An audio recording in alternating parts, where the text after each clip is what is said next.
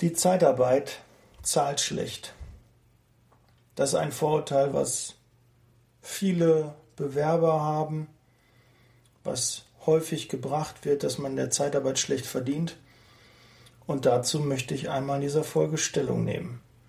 Die Folge ist außer der Reihe. Ich habe ja schon Mittwoch eine Folge released. Normalerweise kommt Montagabends keine Folge. Aber jetzt kommt eine zusätzlich und am Mittwoch kommt noch ein weiteres Interview. Aber heute geht es um Content und um meine Meinung, was es zur Bezahlung der Zeitarbeit zu sagen gibt. Liebe Zeitarbeit, der Podcast mit Daniel Müller.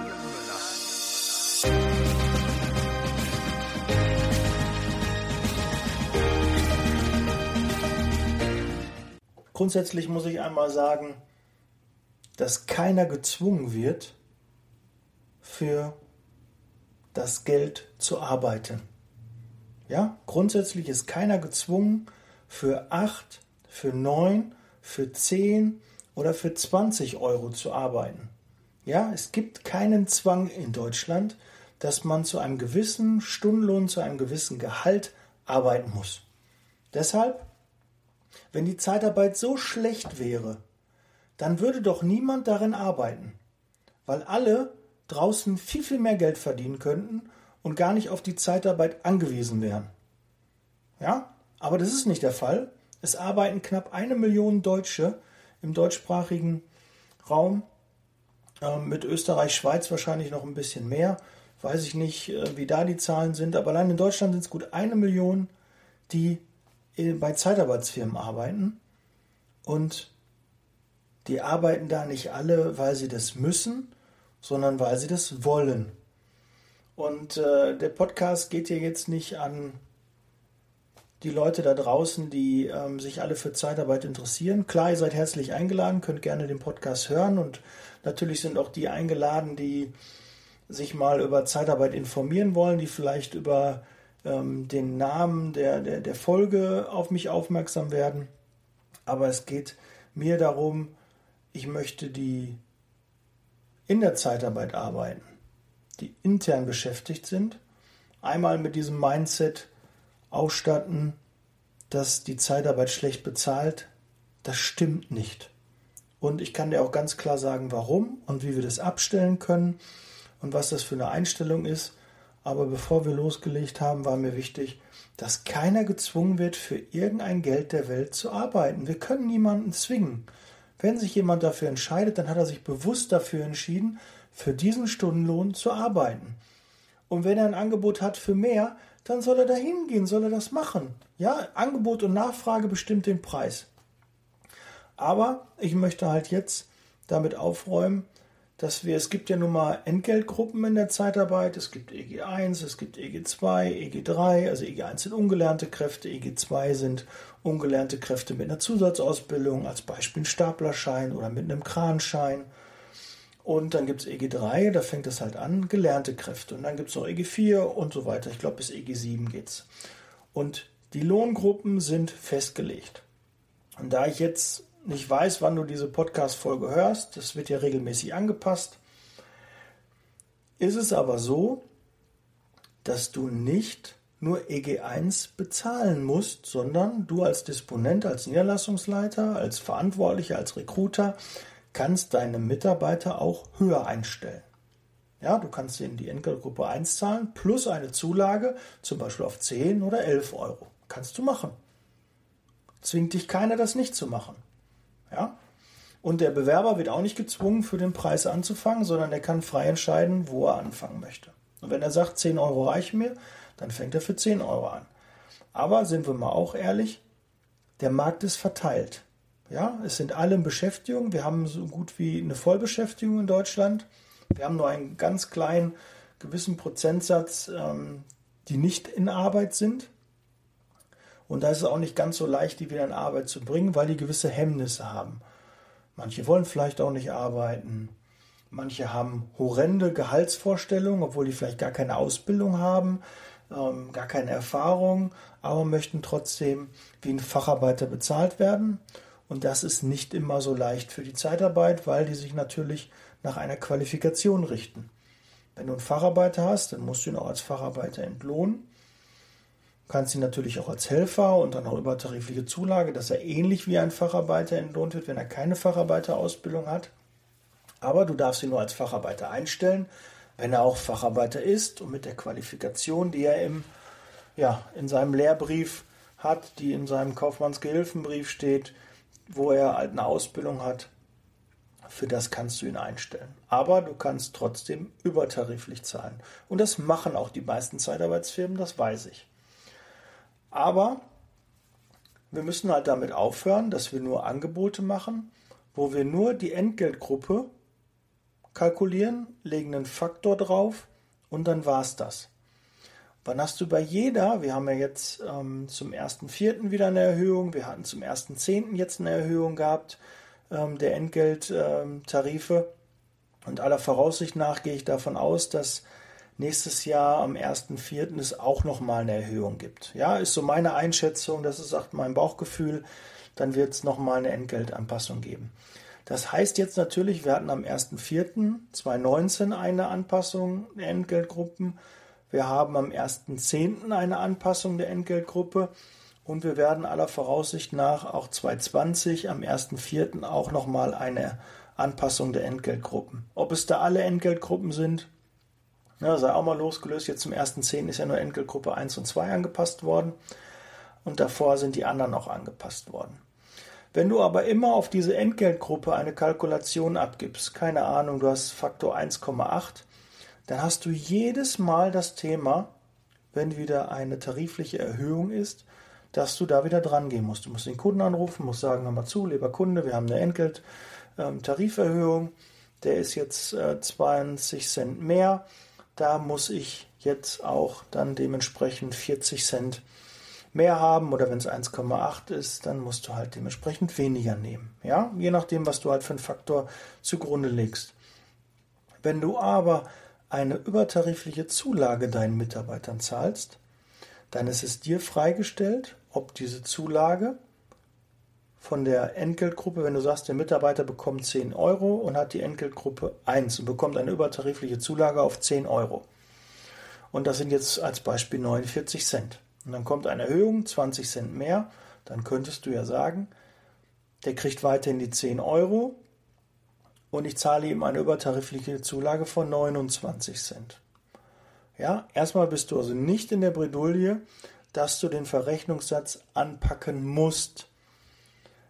Allerdings ist es ja so, dass auf die Entgelttarifgruppen auch die Zuschläge fußen. Das heißt, äh, Mehrarbeitszuschläge, Sonntagszuschläge, Feiertagszuschläge, Nachtzuschläge, ähm, eventuell, wenn du Mehrarbeit, äh, wenn du auch ähm, Samstagszuschläge hast, dann würden die auch noch dazukommen. Hängt ja vom, vom Tarifvertrag ab. Der IGZ hat ja auch, glaube ich, Samstagszuschläge.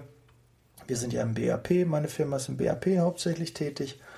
Und was heißt hauptsächlich? Also, das ist unser Tarifvertrag, den legen wir zugrunde. Aber ich weiß, beim IGZ gibt es noch mal ein bisschen andere, die haben auch zum Beispiel Samstagszuschläge. Oder du kannst noch Schichtzuschläge, du kannst ja verschiedene Zuschläge ähm, dann berechnen, aber die werden immer auf den Grundlohn gezahlt müssen nicht auf den Grundlohn gezahlt werden. Du kannst natürlich freiwillig auch auf den gesamten Lohn das zahlen. Ist alles möglich, kann man machen. Urlaub und Überstunden werden durchschnittlich bezahlt, auch Krankheit wird durchschnittlich bezahlt, da ist das eh ähm, dann egal. Aber so, worauf wollte ich hinaus? Du kannst, wenn du eine übertarifliche Zulage hast, bist du etwas flexibler, wenn es um neue Verrechnungssätze geht. Ja, dann kannst du ähm, auch mal eine Tarifrunde, wenn du sagst, nee, kann ich ihm jetzt nicht nochmal, ersten Vierten, jetzt haben wir innerhalb von einem Jahr die dritte Erhöhung, das ist ganz schön viel, das macht nicht mein Kunde mit, eine davon muss ich jetzt mal schlucken, aber grundsätzlich würde ich dir sagen, mach das lieber nicht. Geh nicht, mach es nicht so, dass du die Lohnerhöhung schluckst und ähm, deine Marge einfach kleiner wird, weil du weißt selbst, wie schwierig es ist, Geld zu verdienen in der Zeitarbeit. Da kommt es wirklich auf Masse an. Du brauchst viele Mitarbeiter und dann kannst du Geld verdienen. zwei, drei Mitarbeiter, zehn Mitarbeiter, 20 Mitarbeiter, es sei denn, du machst wirklich im hochqualifizierten Bereich ähm, da eine Überlassung, dann kannst du mit dem reinen Helfergeschäft kannst du da kein Geld verdienen. Also sieh doch zu, wenn du nur 25 Mitarbeiter zur Verfügung hast und du kriegst auch nicht mehr, du hast immer plus minus 25, dann musst du doch gucken, dass mit den 25 Mitarbeitern dir das auch Spaß macht, dass es nicht Geldwechseln ist oder du vielleicht sogar Minus machst, sondern dass auch was hängen bleibt.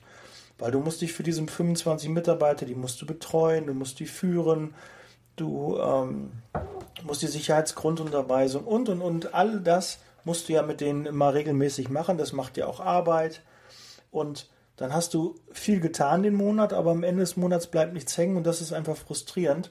Also meine Empfehlung, wenn du nicht mehr Mitarbeiter bekommst, wenn du immer irgendwie eine gewisse Stagnation hast, du bekommst einfach nicht mehr, es geht nicht weiter nach vorne, dann musst du aber gucken, dass dann deine Mitarbeiter in den Aufträgen auch ordentlich platziert sind. Das heißt, du brauchst einen guten Faktor und ähm, das heißt, du kannst nicht jede Tarifrunde, wo der Lohn angepasst wurde, schlucken. Das geht nicht. Du musst die auch an deine Kunden weitergeben.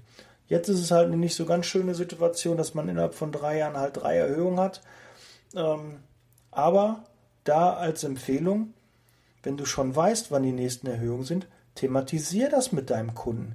Der hat das genauso. Wenn der zum IG Metall Tarifvertrag gehört, dann haben auch seine Mitarbeiter regelmäßig eine Tariferhöhung. Und da muss er auch mehr bezahlen, da kommt er gar nicht drum rum. Deshalb nicht irgendwie schon Angst haben, oh, wir haben eine Tariferhöhung, wir müssen jetzt den Kunden wieder ansprechen, das ist eine Selbstverständlichkeit. Ja, wenn du deinen Mitarbeitern mehr zahlst, das muss doch für beide Spaß machen. Was kann ja nicht ein Ziel des Kunden sein, dass du irgendwann ähm, Insolvenz anmelden musst, dass du das nicht mehr machen kannst, das Geschäft, äh, weil nichts mehr hängen bleibt. Da hat der Kunde ja auch nichts davon.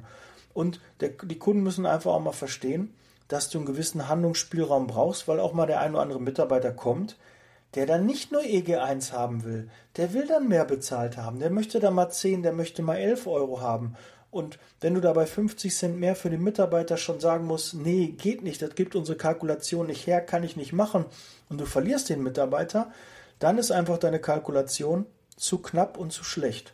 Und dann ist es auch so, wenn du dann eine Rezension läufst, wenn dann die Auftragslage mal ein bisschen schlechter wird, wenn dann der Winter kommt, wenn dann mal irgendwie die Feiertage ungünstig liegen, dann ist dein Unternehmen in der Schieflage. Ja, deshalb verkauf hochpreisig, dass es auch Spaß macht und stell dein Licht nicht unter den Scheffel. Geh nicht unter der Tür durch. Ähm, du kriegst da quasi beim Kunden rein. Nein, du hast die gleiche Macht. Der Kunde, wenn der 50 Mitarbeiter von dir hat und du denkst, Scheiße, wenn er die morgen abmeldet, ist alles vorbei. Blödsinn. Der Kunde hat genauso Angst, wenn da morgen 50 Mitarbeiter nicht mehr da sind, kann er seinen Betrieb dicht machen. Also du hast die gleiche Macht also stell dich dann nicht dein Licht unter den Scheffel, sondern diskutiere auf Augenhöhe, immer fair und ordentlich.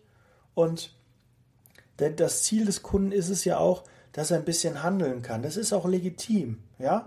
Dann wirf ihm was hin, ein Zückerchen, kalkulier das mit ein, dass du danach ein bisschen runtergehen kannst.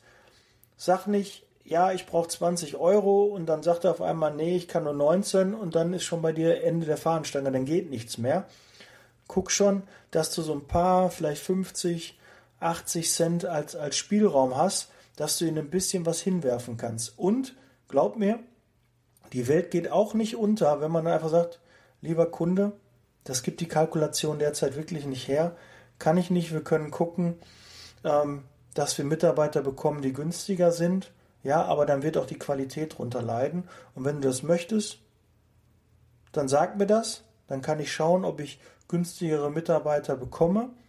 Aber ich warne jetzt schon, dass dann die Qualität auch leiden wird, weil, wie ich schon vorhin sagte, wir sind im Verdrängungswettbewerb. Der Kuchen ist verteilt, alle Mitarbeiter sind in Arbeit und die bekommt man halt nur, wenn man auch einen guten Lohn bezahlt. Warum soll jemand aus einem bestehenden Arbeitsverhältnis zu dir wechseln, wenn er das gleiche verdient? Wo ist denn da der Sinn? Du musst ja einen Mehrwert dem Mitarbeiter bieten, dass der wechselt. Und das ist meist übers Geld. Danach kannst du mit Leistungen, mit Betreuung, mit tollen Aufträgen, mit tollen Kunden, kannst du dann wieder punkten. Ja, wenn du den Mitarbeiter wirklich hegst und pflegst und dann tollen Service machst, eine tolle Betreuung, da kannst du die Mitarbeiter dann halten. Aber erstmal kommen die meist wegen dem Ruf und wegen dem Geld. Ja, wenn du einen guten Ruf am Markt hast, wenn, die, wenn du Empfehlungen bekommst, wenn du persönlich weiterempfohlen wirst, dann ähm, hast du leichtere Spiel, dann bekommst du auch eher mal einen Mitarbeiter zu günstigeren Konditionen. Allerdings auch da kriegt er den ersten Anruf, kriegt 50 Cent mehr und das ist im Helferbereich echt schon eine Menge. Ähm, dann ist der weg. Ja, deshalb mach dir da nicht so einen Stress, hab nicht so viel rein raus, zahl lieber einen ordentlichen Lohn, dann hast du langfristig eine höhere Stand, eine längere Standzeit deiner Mitarbeiter.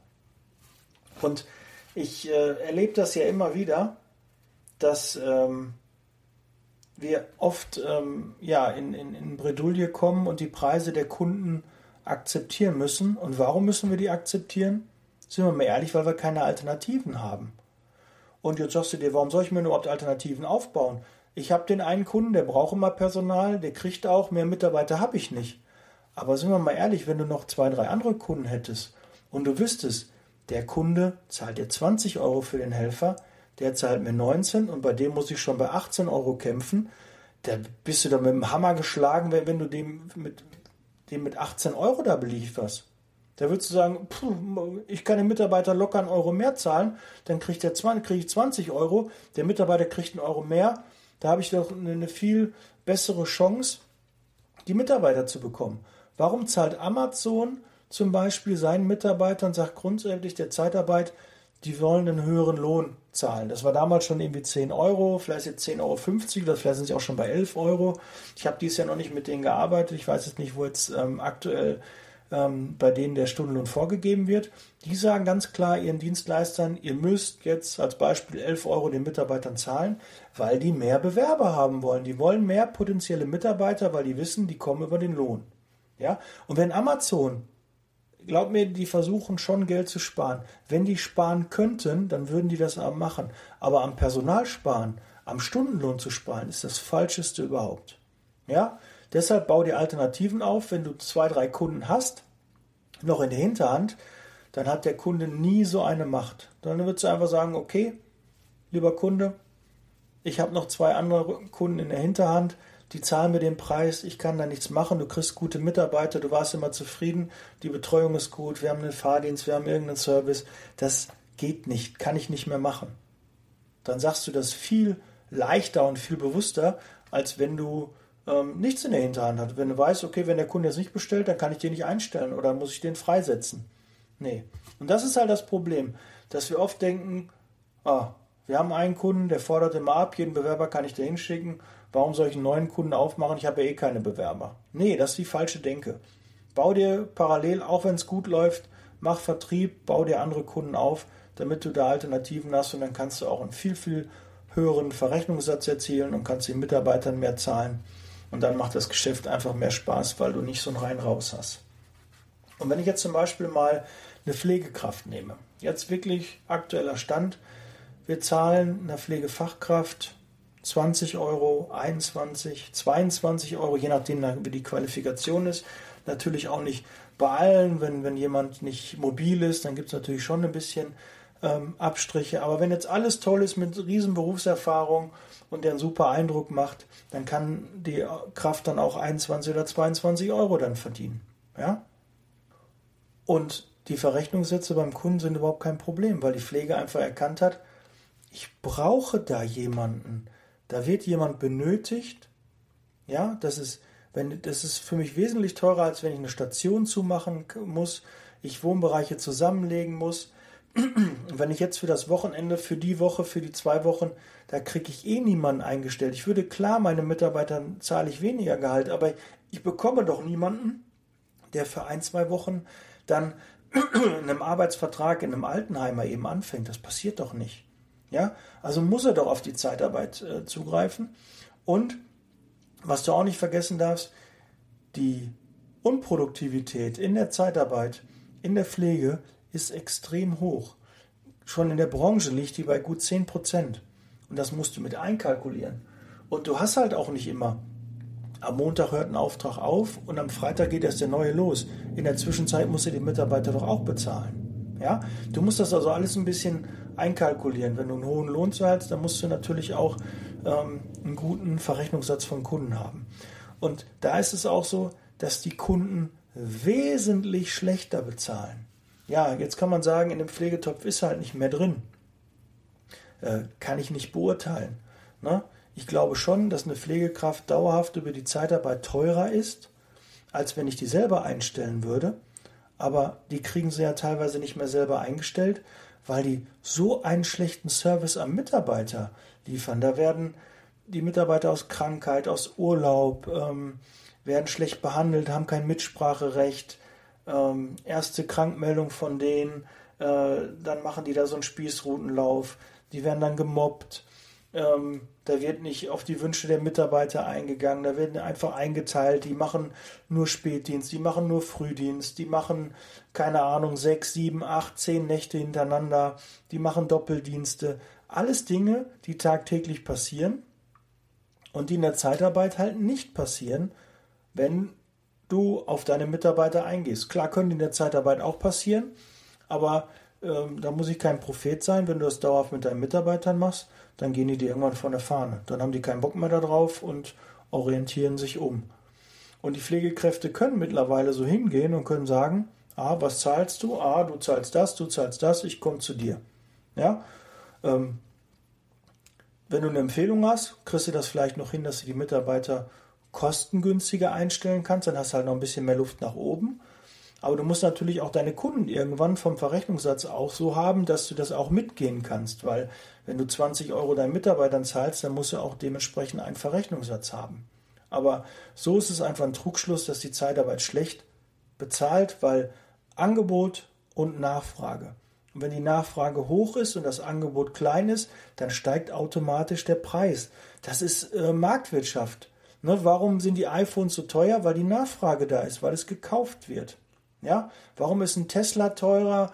Warum ist ein Mercedes, BMW oder Audi teurere Autos als das Skoda, Kia oder sonst welche Wagen sind? Klar, auch die Qualität ist ein bisschen anders und auch die Pflegekräfte und auch die Mitarbeiter haben erkannt, ich mache einen guten Job und davon muss ich meine Familie ernähren und dementsprechend möchte ich auch das Geld haben. Weil einige dann auch schimpfen, ja, die Zeitarbeit macht in der Pflege die Preise kaputt, wir müssen das regulieren und so. So ein Schwachsinn. Ja, wenn die der Zeitarbeit verbieten würden, von heute auf morgen äh, Pflege zu machen, würden ganz viele Heime einfach einpacken.